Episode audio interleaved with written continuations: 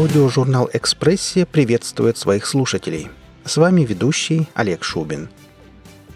Рассказ этого выпуска посвящен постмодернизму. Работа создана из аллюзий на русские народные сказки и культурную традицию Америки.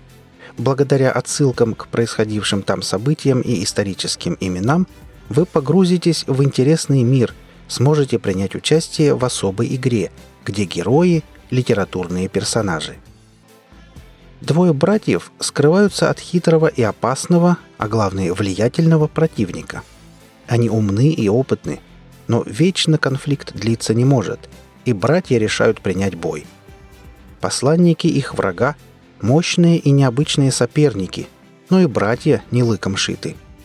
Будет ли выигрыш в бою победой в развернувшейся войне, или же она еще не закончена – Ответ на этот вопрос вы получите, прослушав рассказ Максима Тихомирова «Семигденье в Никогдалии» в исполнении Алексея Гнеушева. Аудиожурнал «Экспрессия» желает всем приятного прослушивания.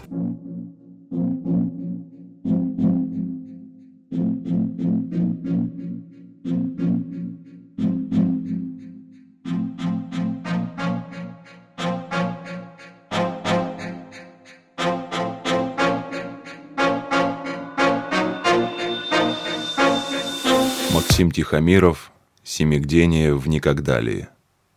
Часть первая. Воскресельник, день бездельник. Смертомобиль сдох на вершине холма. В топке отчаянно зашипело, как бывает, когда вода заливает угли.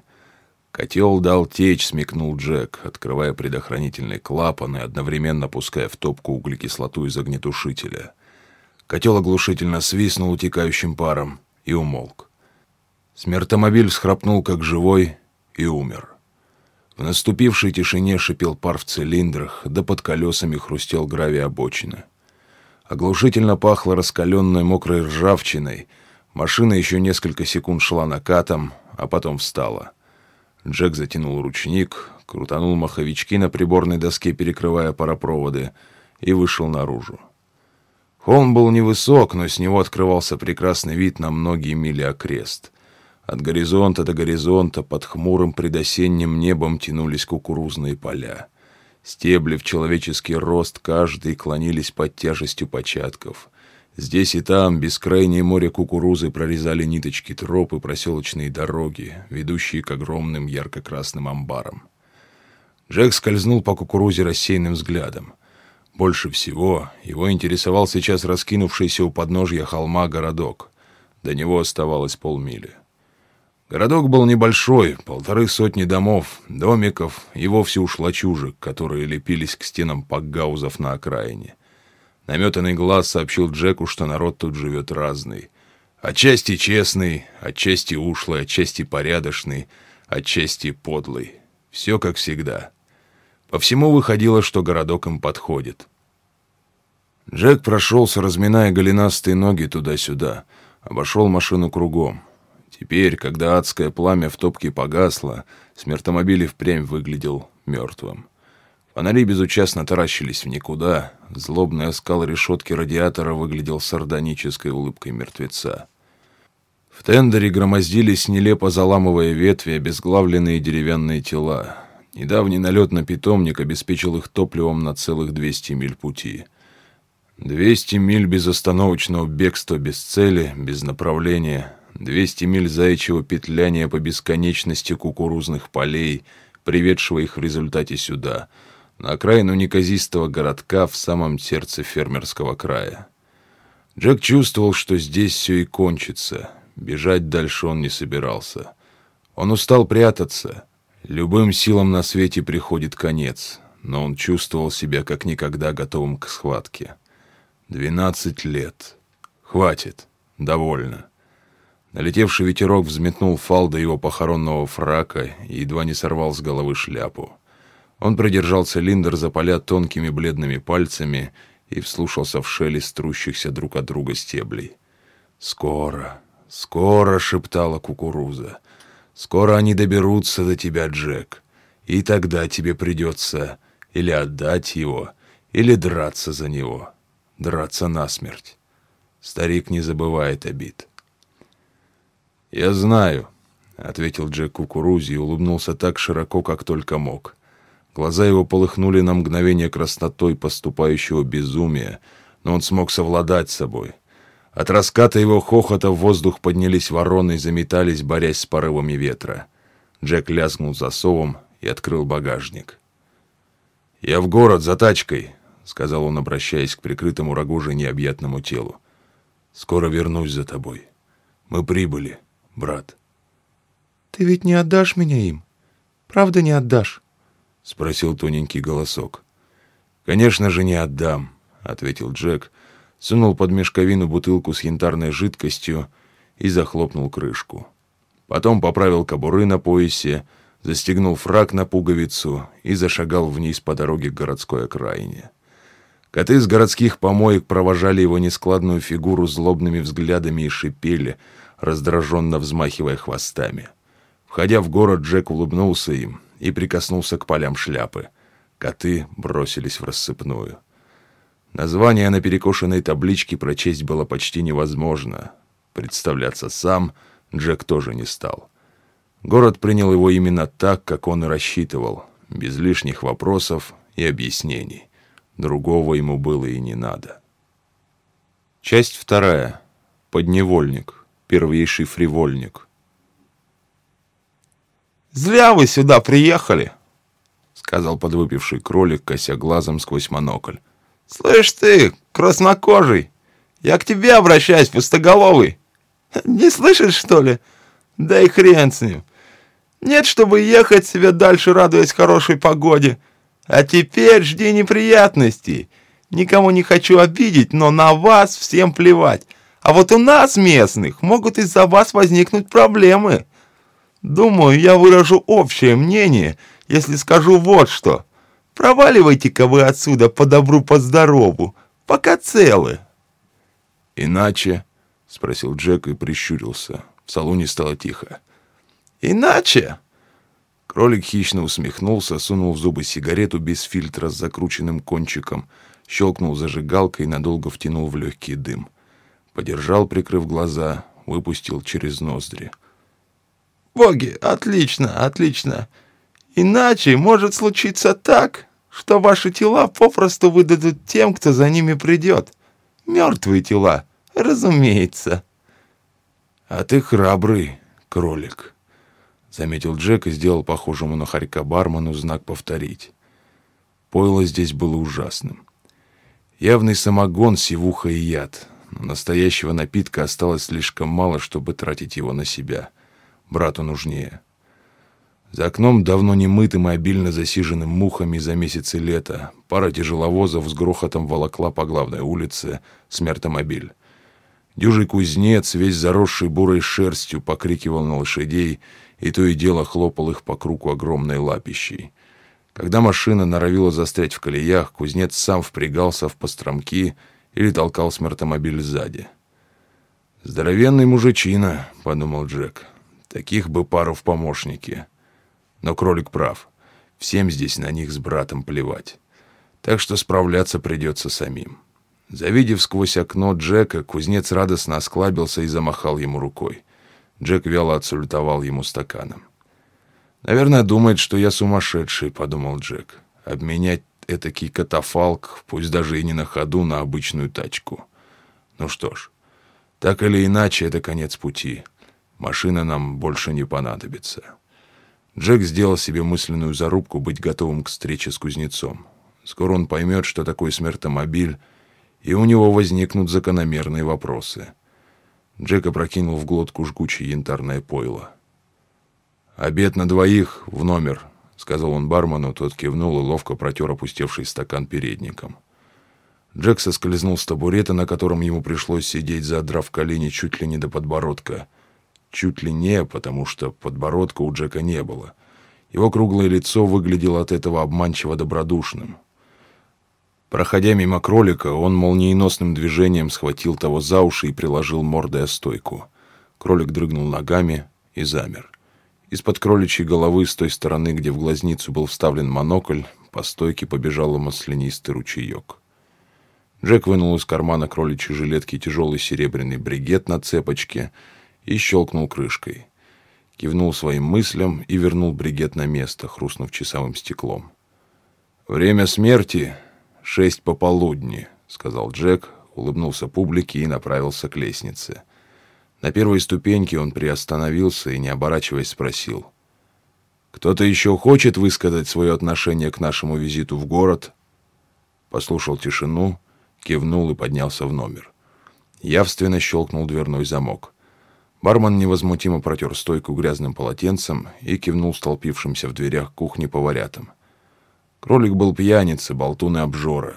При жизни никто его особенно не любил. Но рагу вышло на славу. Часть третья. Повторница. Забот-любовница. На завтра Джек навестил гробовщика и заказал ему семь гробов. Гробовщик, веслоусый, похожий на моржа старикан в сером, вытертом на локтях до дыр лапсердаке, не удивился. «Ждете кого-то?» — спросил он так, будто речь шла о приеме гостей. Пах гробовщик пылью и тленом.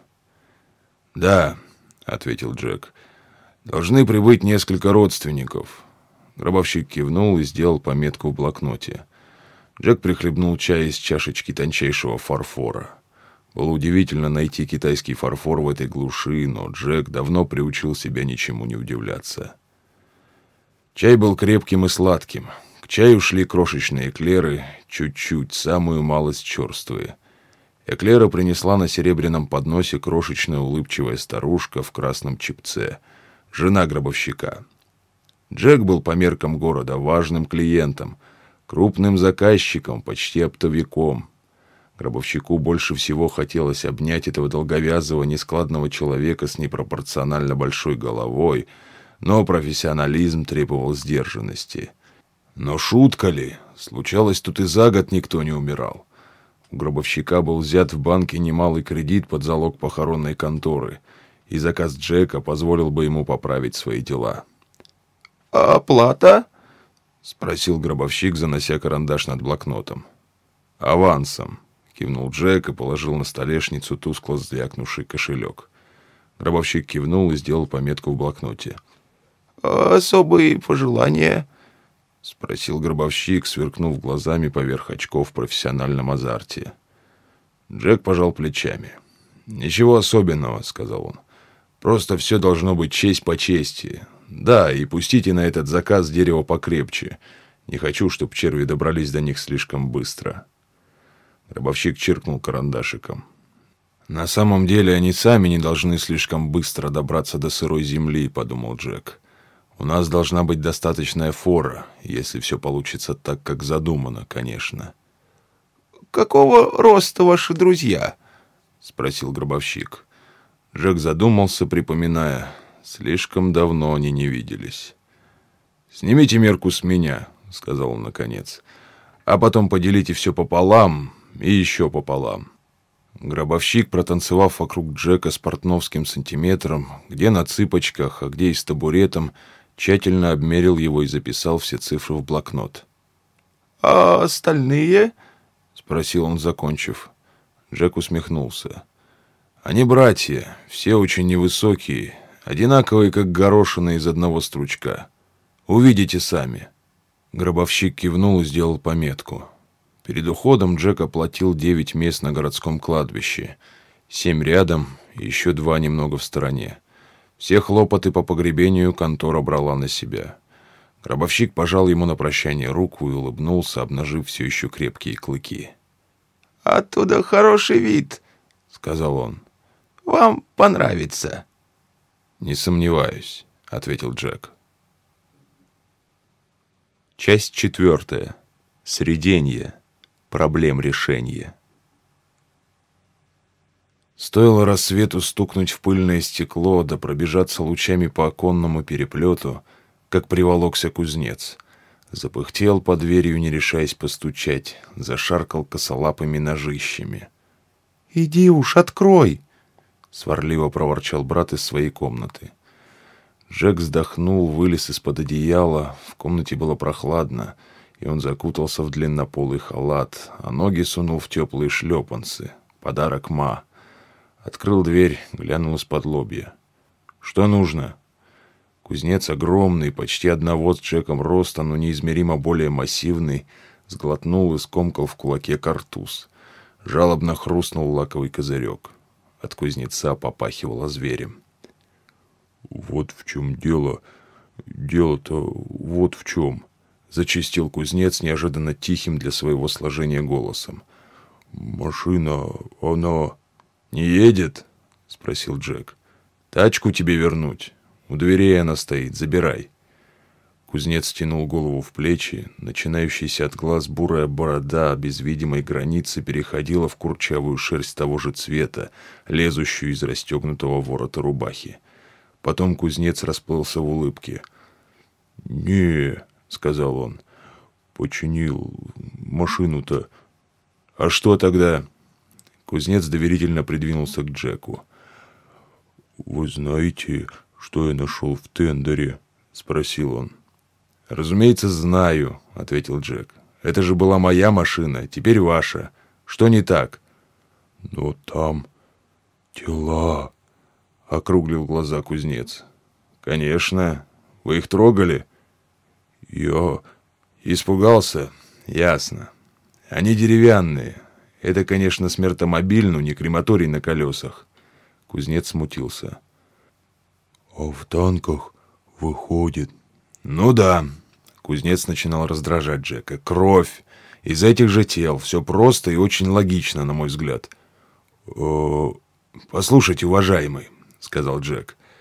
«Вы можете кормить машину углем, а в котел налить воды, но тогда она перестанет быть смертомобилем, потеряет уникальность, лишится стиля. Для вас важен стиль?» Кузнец попытался распрямить могучую спину и спрятать лапище с траурными каемками под когтями в карманы затасканного пиджака. «Конечно», — прошептал он. «В паре сотен миль к востоку есть роща, где этих вот длинноносых деревянных человечков пруд пруди. Они там растут на деревьях. Решительный человек никогда не допустит того, чтобы какие-то трудности угрожали лишить его стиля». «Спасибо, сэр», сказал кузнец. Но помните, не отрубите сразу им головы, разбегутся, как вы их не вяжите. Захватите топор поострее. В комнате за спиной брат начал распевать про трех царей могилу. Джек прикрыл дверь, оставив кузнеца собираться с мыслями. «Ты что?» — спросил он брата. Тот посмотрел на него ясными до полной прозрачности глазами цвета янтаря. «Чую свою смерть», — радостно сообщил он Джеку. Ведь осень темная грядет, и стану я хереть, поникну головой совсем и буду умереть. «Умирать», — поправил его Джек, копаясь в чемодане. Бутылка оказалась, разумеется, на самом дне. «Так не рифмуется», — надул губы брат. Но бутылку взял и надолго присосался к горлышку, переливая в себя жидкость цвета своих глаз. Потом блаженно откинулся в кресле — Джек посмотрел на его непропорционально короткие ручки и ножки, на иссохшее тельце, на огромную, словно у гидроцефала, голову. «Перестань», — сказал он. «Не надо думать о смерти». Брат рассмеялся. «А о чем мне еще думать?» — с горечью сказал он потом. «Разве это жизнь? Мы бегаем двенадцать лет, нигде не задерживаясь надолго. У нас нет времени на то, чтобы осесть, остепениться, сделать людей вокруг по-настоящему счастливыми. Ты гребаный харизматик, твоя пассионарность поддерживает тебя, придает какой-то смысл всей твоей беготне, а я... Я истощен. Я пью свою кровь, чтобы не сдохнуть. «Брат», — сказал Джек, и когда тот не услышал его, повторил снова. «Брат». «Да?» — спросил тот. «Это последняя бутылка. Больше нет. Я послал им навстречу простака, которому отдал машину. Встретив его, они поймут, что он на верном пути, и не станут мешкать». Брат прикрыл глаза. «Ну что ж», — сказал он, — «так от чего бы не спеть?» Джек отошел к окну, глядя из-за занавески, как смертомобиль, чадя и исходя красным паром, катит по главной улице к выезду из города.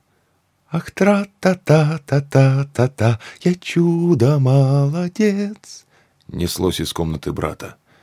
Погибну я, но кровь моя услада для сердец. Клацали зубы о горлышко бутылки, и звенел стеклом счастливый смех. Часть пятая. Четвертовник. День греховник. «А ты хорош, Джек Светлячок», — сказала лиса, томно раскинувшись посреди развороченной постели. Лиса была молоденькая, хитроглазая, с мушкой на верхней губе, очень симпатичная и нарочито неловкая, как раз в той мере, чтобы у клиента возникла иллюзия, что именно он управляет ситуацией, держа все хм, под контролем. Джек таких любил. Он любил обманываться в женщинах, особенно в женщинах продажных. Лучший из обманов — это обман щедро вознагражденный, а Джек был щедр. Теперь, когда все должно было наконец закончиться, не было смысла скопидомствовать и скрываться. Они столько лет старались жить скромно, не соря деньгами старика и не привлекая к себе внимания неуместными щедростью и расточительством. Борделя в городке не было, но часть дам была не прочь оказать местным и приезжим услуги определенного толка к обоюдному удовольствию сторон. Джек бросил бармену монетку, и через полчаса в его постель скользнула рыжая прелестница. Джек закурил сигару и пустил дым колечками. «Тебе было хорошо?» — спросила лиса.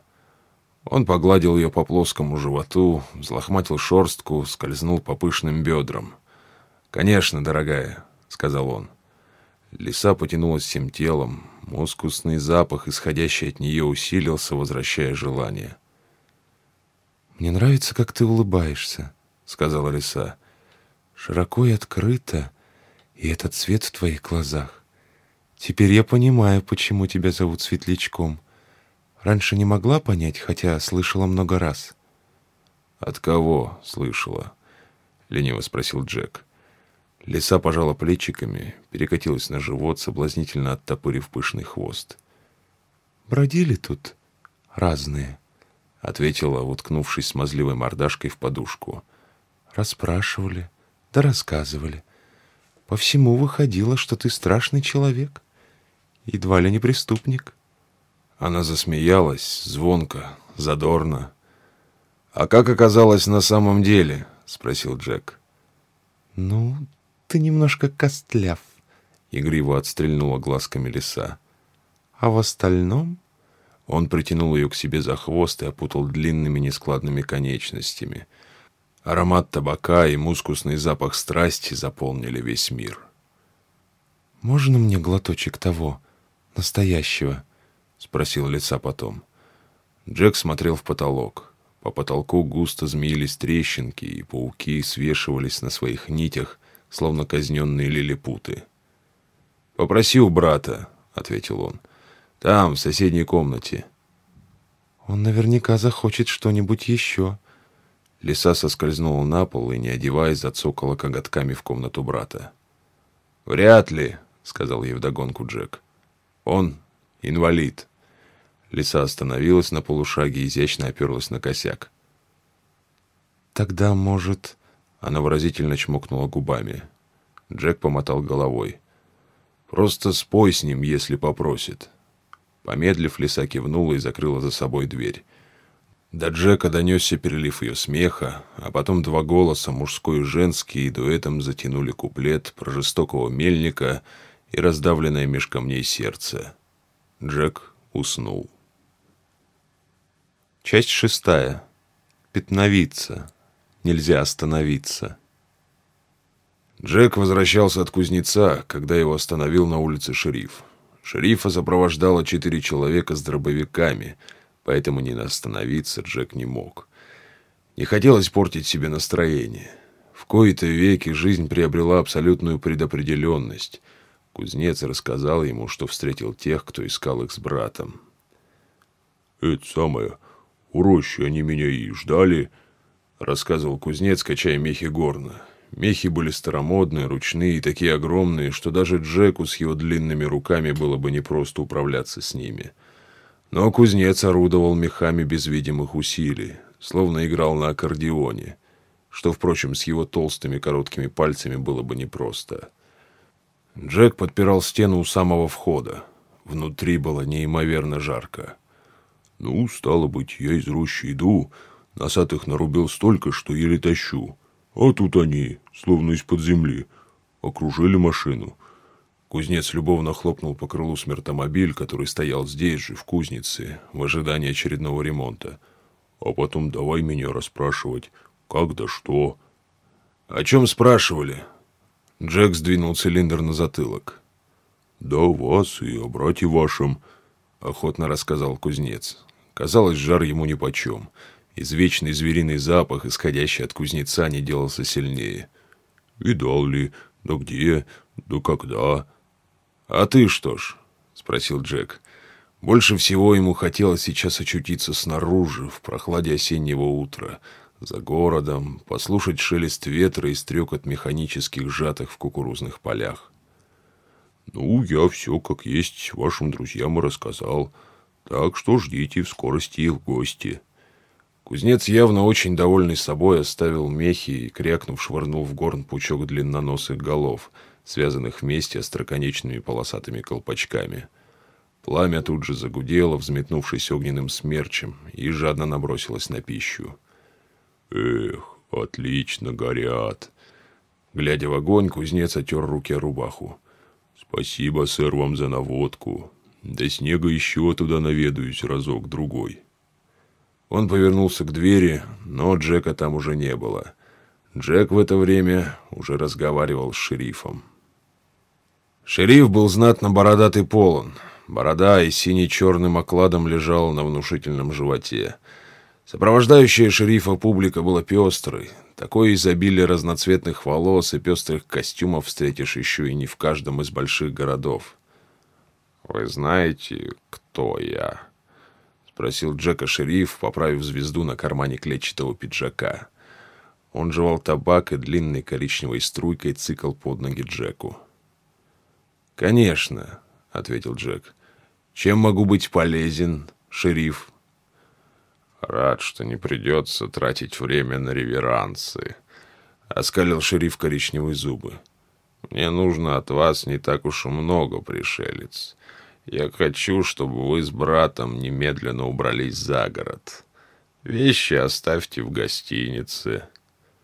«Наверное, вы захотите объяснить, почему?» — вежливо предположил Джек. «Ну, разумеется». Шериф довольно хохотнул.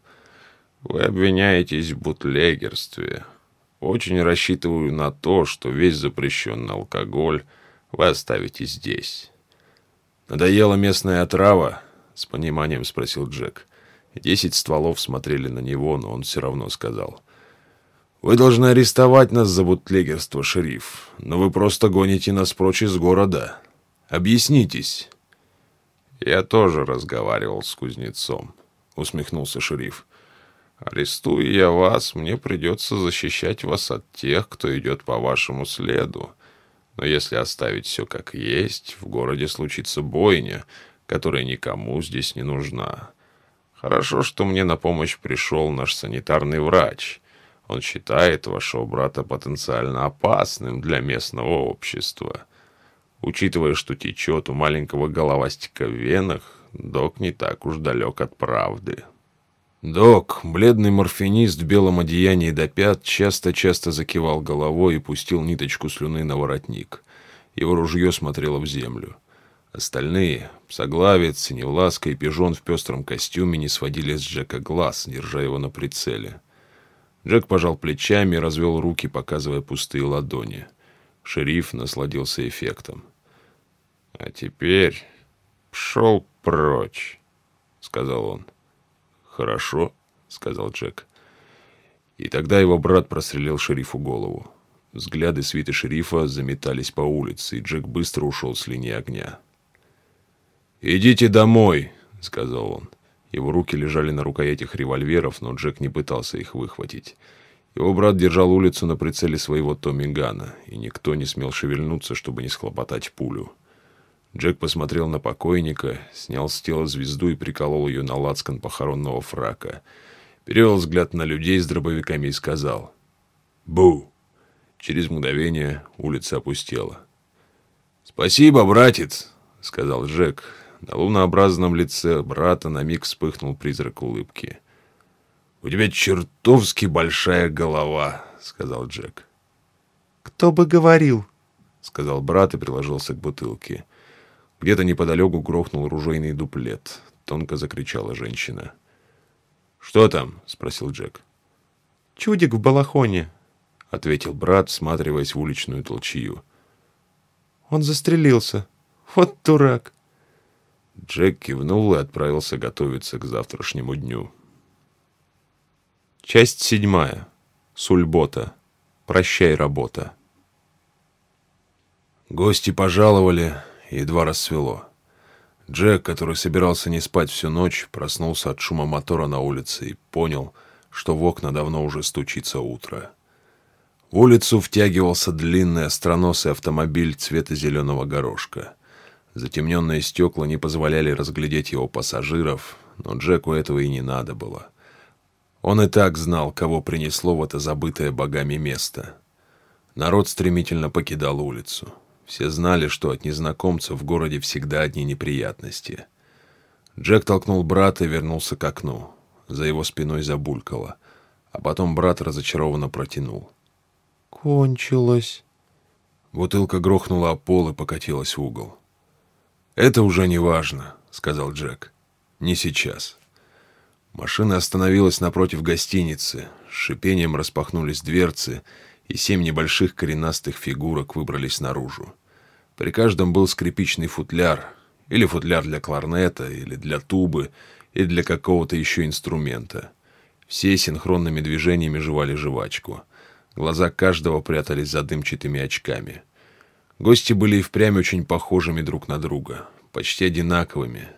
Одинаковыми не как, скажем, горошины, возможно, как фасоль, сходная форма при некоторых допустимых погрешностях в размерах. Они не спеша осматривались вокруг. Серо-зеленые лица, одинаково невзрачные, не вызывали симпатии или антипатии. Они безо всяких эмоций отмечали расположение зданий, а в зданиях дверей и окон. Пиджаки топорчились под мышками от спрятанного оружия, а надвинутые на глаза шляпы говорили о том, что эти ребята стоят по одной из сторон закона — причем в самой опасной близости от черты, разделяющей порядок и хаос. Потом все они как один повернулись и посмотрели прямо на Джека. Старик и его ведьма отыскали их, наконец. «Пора», — сказал Джек.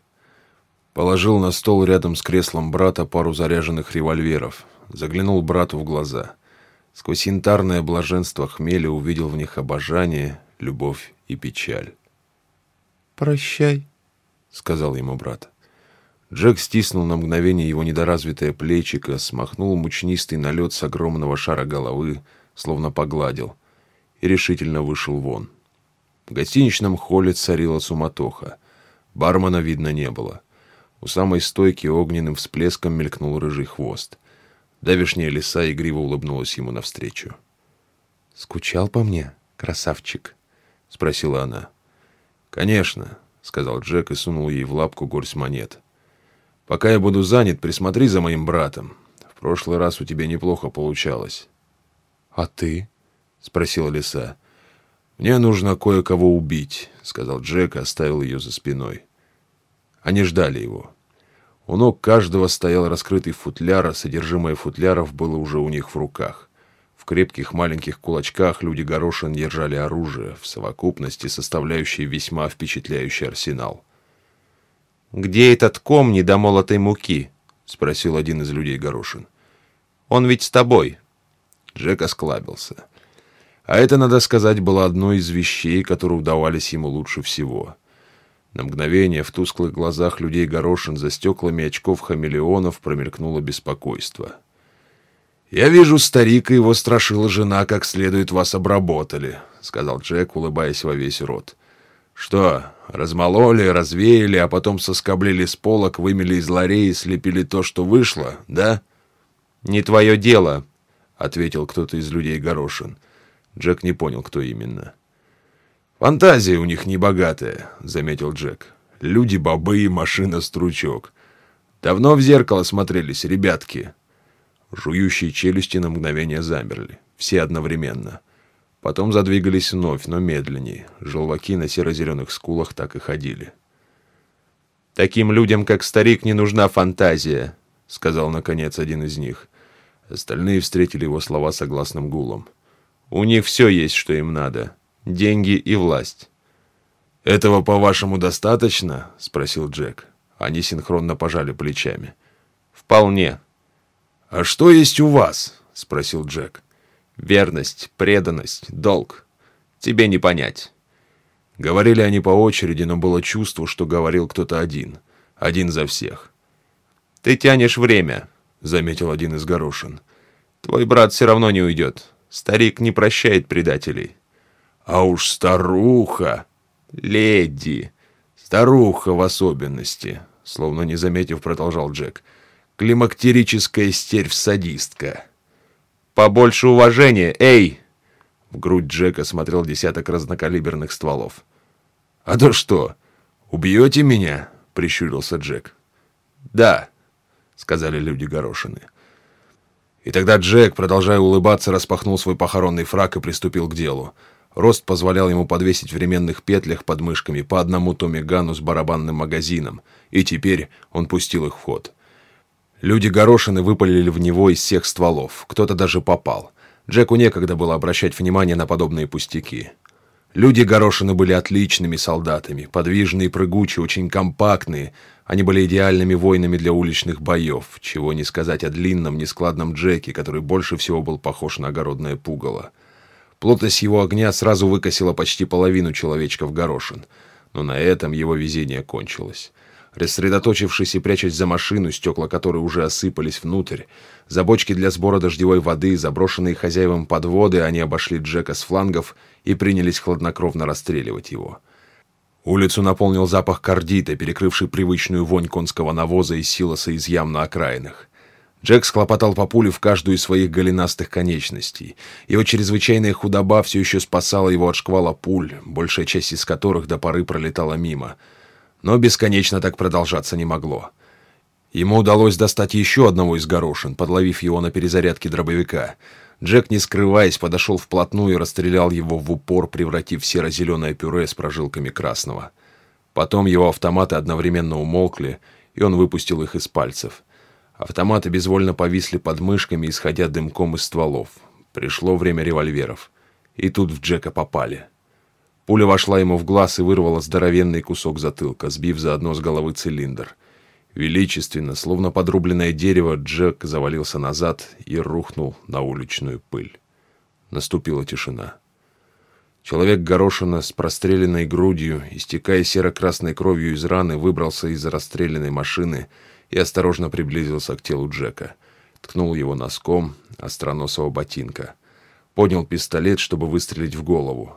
Грохнул выстрел, и над подоконником одного из окон второго этажа гостиницы взлетел легкий дымок. Человек горошином мертво ткнулся лицом в тело Джека.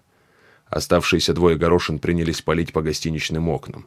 Один бросился через улицу к дверям, второй, прикрывая его, стрелял с двух рук из-за машины стручка. Ворота кузницы с грохотом распахнулись, и смертомобиль выскочил оттуда в клубах дыма и вихре искр. Промчавшись по улице, он ударил зеленую машину, смяв ее корпусом того человека горошину, что прятался за ней. Потом машина-стручок вспыхнула. Языки пламени побежали по краске, заставляя ее вздуваться безобразными пузырями ожогов.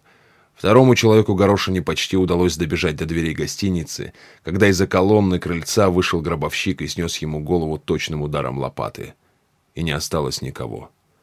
Кузнец выбрался из смертомобиля и сосредоточенно тушил пылающие останки машины горошин. Гробовщик подошел к Джеку и протянул руку. Тонкая рука обхватила его запястье, и Джек сел, стряхнув в себя труп человека горошины. Гробовщик принес ему пробитую пулями шляпу. Джек нахлобучил цилиндр так, чтобы не было видно дыры в затылке. «Вы знали, что мы не оставим вас», — сказал гробовщик. Он не спрашивал. «Верно», — ответил Джек. «Но вы ни о чем нас не просили». «Верно». Джек поднялся на ноги, покачиваясь. «Пуля в голову», — заметил гробовщик. «У меня пустая голова», — ответил Джек морщась. «Так меня не убить. Странно, что они не знали». «А как вас можно убить?» — спросил гробовщик. Джек пристально посмотрел на него и смотрел так долго, что гробовщик смутился и пошел прочь, сметая серым хвостом дорожную пыль. «Кузнец считает себя должным мне за смертомобиль и наводку на источник топлива для него», — сказал Джек ему в спину. Последствия контузии стремительно проходили, и он уже твердо стоял на ногах. «А я?» — спросил гробовщик, приостановившись и глядя на Джека. «У вас оплаченный контракт на погребение», — сказал Джек. «А вы профессионал». «У меня контракт на девять похорон», — сказал гробовщик, прищурившись. «Но вы еще и реалист», — усмехнулся Джек. Гробовщик кивнул и занялся ближайшим мертвецом. Джек подобрал револьвер и проверил, все ли люди горошины мертвы, и двинулся к гостинице. Гробовщик сосредоточенно громоздил зеленокожие трупы на подводу, Гора трупов с торчащими во все стороны безвольными конечностями, обмякшими в посмертном покое лицами, казалась сюрреалистической скульптурой, не весь как попавший в этот затерянный среди полей заштатный городок. В таких местах нужда архитектор, а скульптор — смерть, — подумал Джек. «Еще одно пожелание», — сказал Джек и вложил ему в руку несколько тяжелых монет. «Разумеется, сэр», — сказал гробовщик. «На кухне в гостинице должна быть посудина, в которую легко поместился кролик», — сказал Джек. «Поскольку я лишил вас тогда законного дохода, то вот вам компенсация. Этих господ следует перед погребением хорошенько отварить». «Хорошо, сэр». Гробовщик не моргнул и глазом. «Тогда, быть может, лучше их?» И многозначительно указал подбородком на снопы искр, рвущиеся из трубы кузницы. «Нет, нет», — сказал Джек.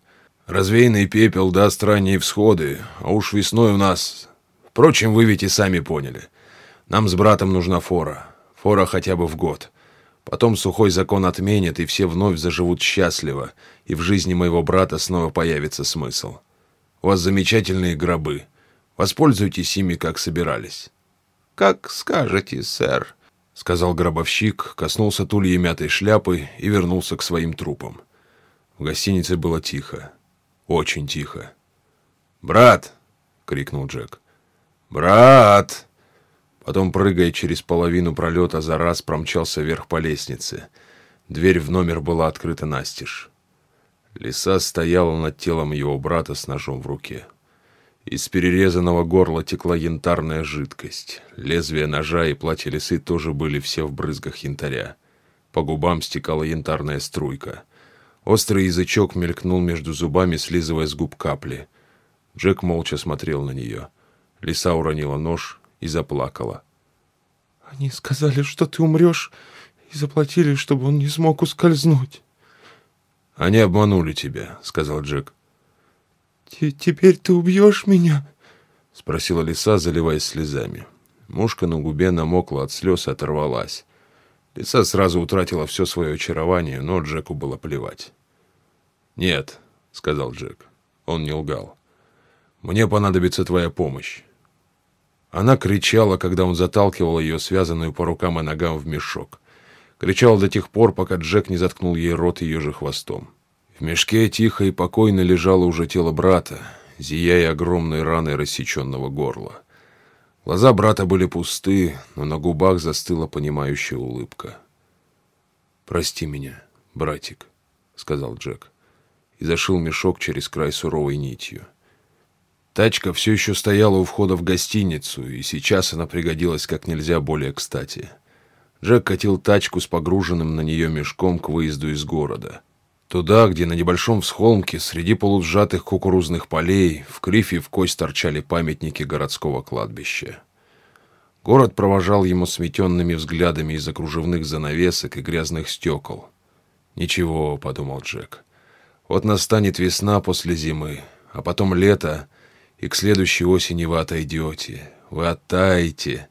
Тогда кровь моего брата согреет ваши жалкие тела, разгонит серость ваших мыслей, заставит вас наконец-то почувствовать себя живыми.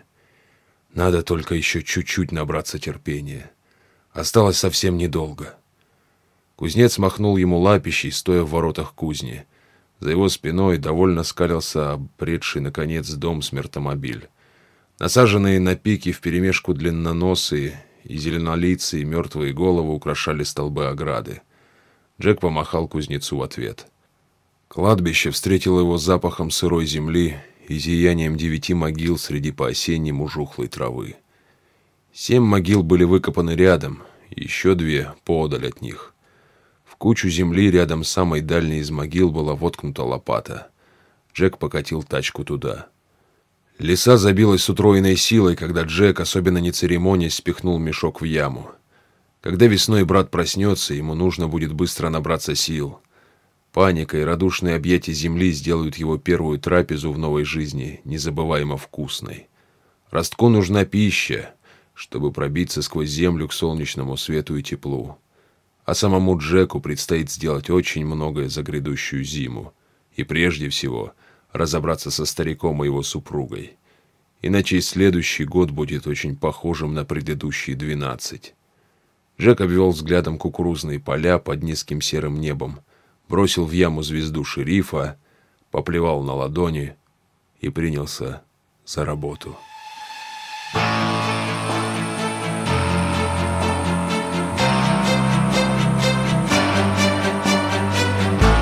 Вы прослушали рассказ Максима Тихомирова «Семигдение в Никогдалии» в исполнении Алексея Гнеушева. Автору и исполнителю будет приятно услышать мнение о работе. Оставляйте пожелания в комментариях к этому выпуску. Наша команда очень благодарна всем за оказанное внимание. Аудиожурнал «Экспрессия» желает вам прекрасного весеннего настроения. Будьте вместе с нами и до встречи в следующем выпуске.